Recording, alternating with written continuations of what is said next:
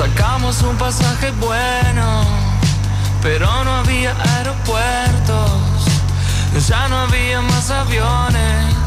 Solo Y seguimos en lo que viene. Lo que viene es hablar un poco de lo que estamos escuchando y qué estamos escuchando, señor Facundo Nuño. Una, banda, una de las bandas más lindas que tenemos en Argentina. ¿Te emocionaste cuando.? Ah, es que me pone muy contento hablar con el señor Aleto, porque hace 10 años sacó un disco que rompió todo y bueno, no, tampoco en el medio salieron tantos discos, así que me pone muy contento que haya nueva música. Eh, es algo que nos alimenta a todos, es un alimento especial y le damos las buenas noches al señor Aleto de Barco. Ah, buenas noches muchachos, ahí a toda la mesa, ¿cómo andan? ¿Me escuchan bien? Excelente. Te escuchamos bien. Perfecto, bueno, gracias por, por, por, este, por este llamado y por este recibimiento. ¿Cómo se preparan para presentar nuevo disco, para presentar nuevo disco en Rosario?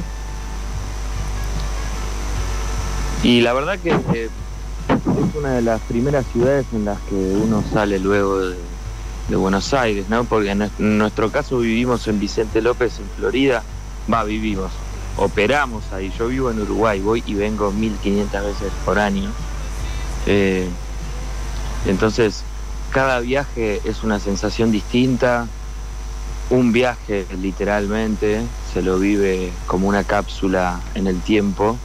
Y ir a Rosario es una vez más volver un poquito también a casa, ¿no? Rosario siempre nos recibió con, con alegría, con cariño, con, con buen morfi y con, y con la mejor onda. ¿Cómo, cómo mirás eh, para atrás hace 10 años cuando salí antes del desmayo? ¿Y, y qué sé, cómo, cómo, cómo, cómo te mirás 10 eh, años para atrás y, y, y ves hoy tu presente? No, ni me miro, ni me miro para atrás, la verdad, para nada, cero.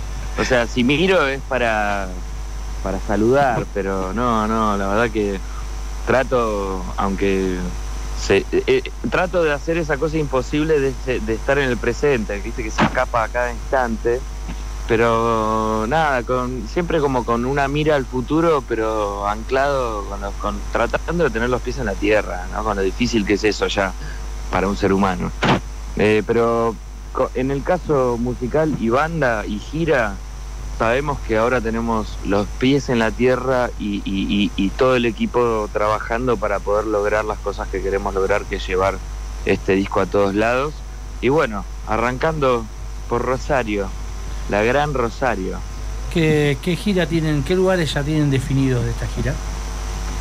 Bueno, mira, justo hoy, hoy literal hoy, hasta hace media hora estamos cerrando Uruguay, eh, vamos a hacer dos ciudades seguramente, eh, vamos a hacer Rosario, vamos a hacer Córdoba, eh, creo que vamos a hacer Mendoza, San Juan, La Rioja y San Luis, eh, y ya después para año que viene, que, que, apuntamos a destinos internacionales, pero que todavía la verdad que está todo ahí, están los abogados definiendo los contratos.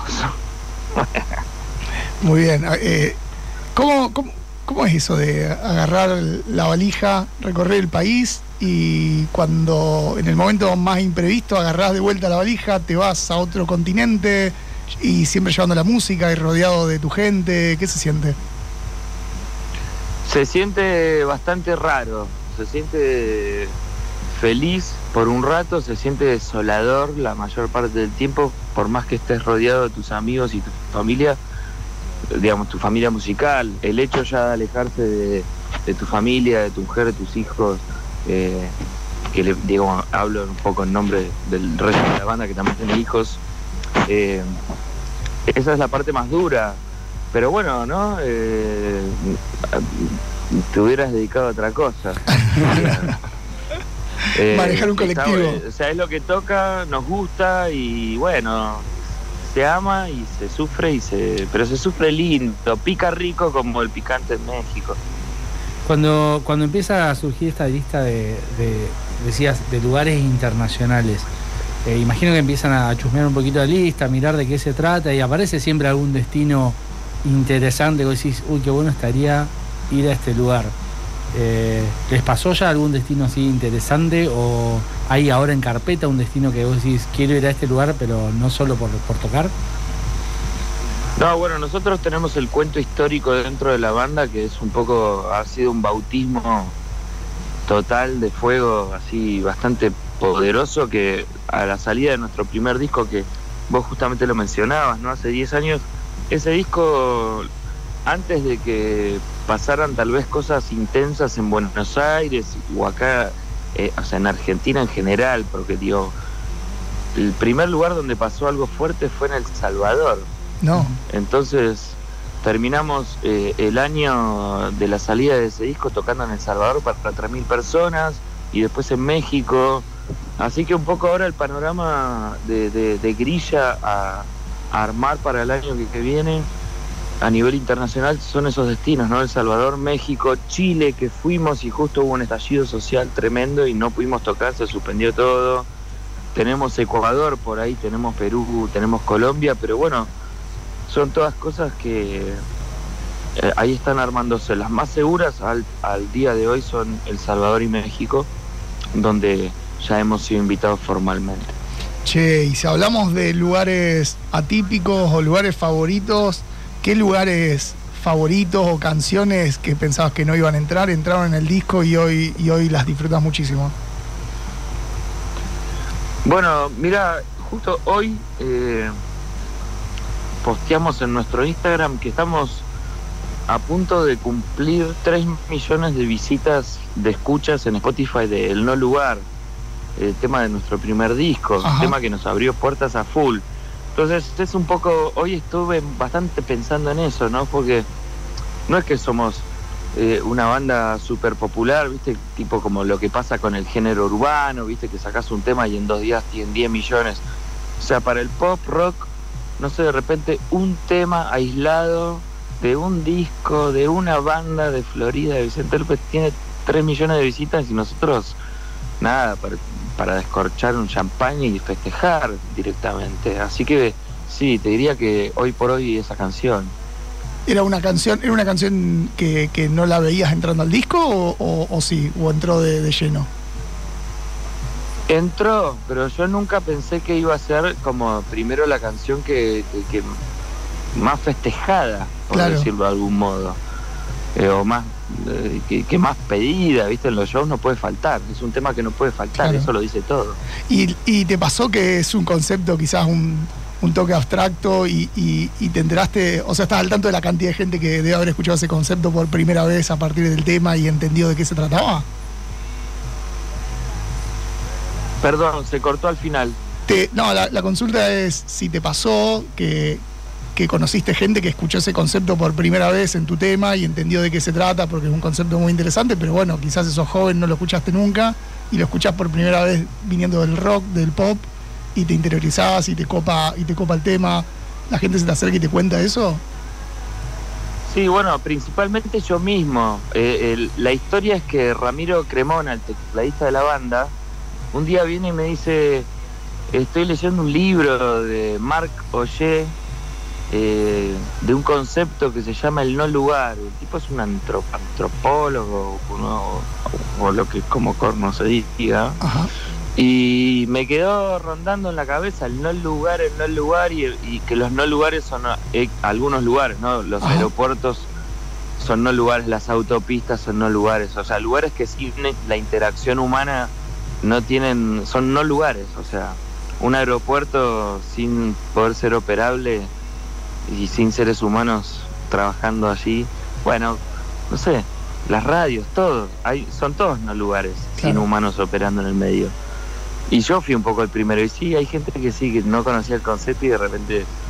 Eh, y hace poco aparte se murió Mark Oye, que que bueno, el creador del concepto. Yo no sé si me habías preguntado el concepto y me fui por las ramas. No, no, no, era justamente eso, que si conocías gente que se te acercó diciendo lo escuché por primera vez, pero el primero fuiste vos. Sí, sí, la verdad que sí, yo no, no conocía el concepto, me lo introdujeron básicamente. Y de la otra vereda, ¿hubo algún tema que, que le tenías mucha fe, que vos decías, este tema la rompe y quedó ahí como, no en el olvido, pero como uno más del disco? Qué buena pregunta porque eh, eh, pienso y la verdad es que yo creo a veces de ingenuo también y de, vivir un poquito de a ratos en el país de las fantasías, pienso que todos pueden llegar a tener potencial. O sea, mi idea es que en el disco todos puedan ser eh, como hits, ¿no? Para, para reducirlo a eso. Pero no, no me pasó que diga, este tema la va a romper y no sé qué. No, la verdad que no. Siempre pienso que digo, hay mucha gente a la, a la, que le va a gustar este tema, hay mucha gente a la que le va a gustar este tema, hay mucha gente que no le va a dar bola a este tema que nosotros creemos que le van a dar bola. Pero me parece que un poco también la búsqueda es esa, ¿no? Como que al sacar un disco haya un poco un tema para cada uno, de, por decirlo de algún modo, ¿no? ¿Se entiende? De una. Entonces, che, Ale, ¿y hoy eh, ¿qué, ¿qué estás escuchando? Y ahora últimamente me copé con una banda llamada The War on Drugs, Sí, de una. muy buena, muy buena, muy buena, me gustó mucho. Me di cuenta que vengo haciendo algunas maquetas, viste, como para el futuro, próximo disco, etcétera, el disco del futuro. Sí. Eh, y yo ya venía como sin saberlo conectado. Y cuando me presentaron a esta banda dije, uh, espera, yo estoy haciendo algo parecido. Entonces ahora eso es lo que más estoy escuchando, ¿no? The War on Drugs, que se parece un poco a las maquetas que vengo delirando. Y también siempre vuelvo a los clásicos, ¿no? Escucho Paul McCartney, escucho Gustavo Cerati, escucho Tom Petty, los Rolling Stones. Eh, recién hace un rato estaba escuchando Intoxicados, un tema que se llama El Rey, una, una, canción muy linda del Piti, muy sensible. Solo él con la voz y la guitarra y después entra la banda al final casi. Tiene cosas eh, bastante eh, diferentes, Piti. Tiene una, una, variedad bastante interesante. Tiene unas jo joyitas por ahí perdidas. Sí, la verdad que un artista con mucho swing, un, un absoluto duende, un real duende de la música, del arte. ¿No? Mucho, unas músicas muy lindas, canciones simples. Eso también, viste, como que en algún punto con Barco de a poco no, no, o sea, somos, hacemos, yo creo que hacemos música bastante simple, ¿no? Simple, simple, simple, que me parece una linda palabra. Y la idea es tal vez ser cada vez más simples. Y, y tal vez es un extremo, ¿no? Pero lo del Piti, ¿no? Y esas canciones así, donde con tres acordes y, una forma de cantar y una letra que te parte al medio, con eso es suficiente, ¿no? Pero no es fácil hacer eso. Entonces, esto es una búsqueda, es un es la famosa la inspiración te encuentra trabajando y esas frases hechas que aplican por lo menos a mi ser. Lograr que, que las capas en vez de que estén en el disco aparezcan adentro y, y ahí que se logre la, la, profundidad. Sí, sí, ¿no? Tratar siempre como de, más allá de, cual, de la estética que el disco, en el, que en el disco se plantea, tratar de que, que, que, que el espíritu sensible esté siempre rondando. Quien, quien vaya este viernes 22 de septiembre, 21 horas, a Capitán, eh, ¿qué show se va a encontrar? Así es. ¿Qué, qué, qué va a encontrar? Bueno, pre presentación. Presentación de disco a full, ¿no? Tocar todas las canciones. Eh, sabemos que hemos recibido, estamos recibiendo mensajes de, con ese pedido puntual de por favor toquen todos los temas del disco. Así que eh, Sí, está buenísimo eso, porque aparte a nosotros nos, re, nos super arenga, porque también pasa, ¿no? Que a veces eh, dejaste más afuera, porque no sé, uno no te queda tan cómodo para el show en vivo, lo grabaste con tanta parafernalia, que no sé qué.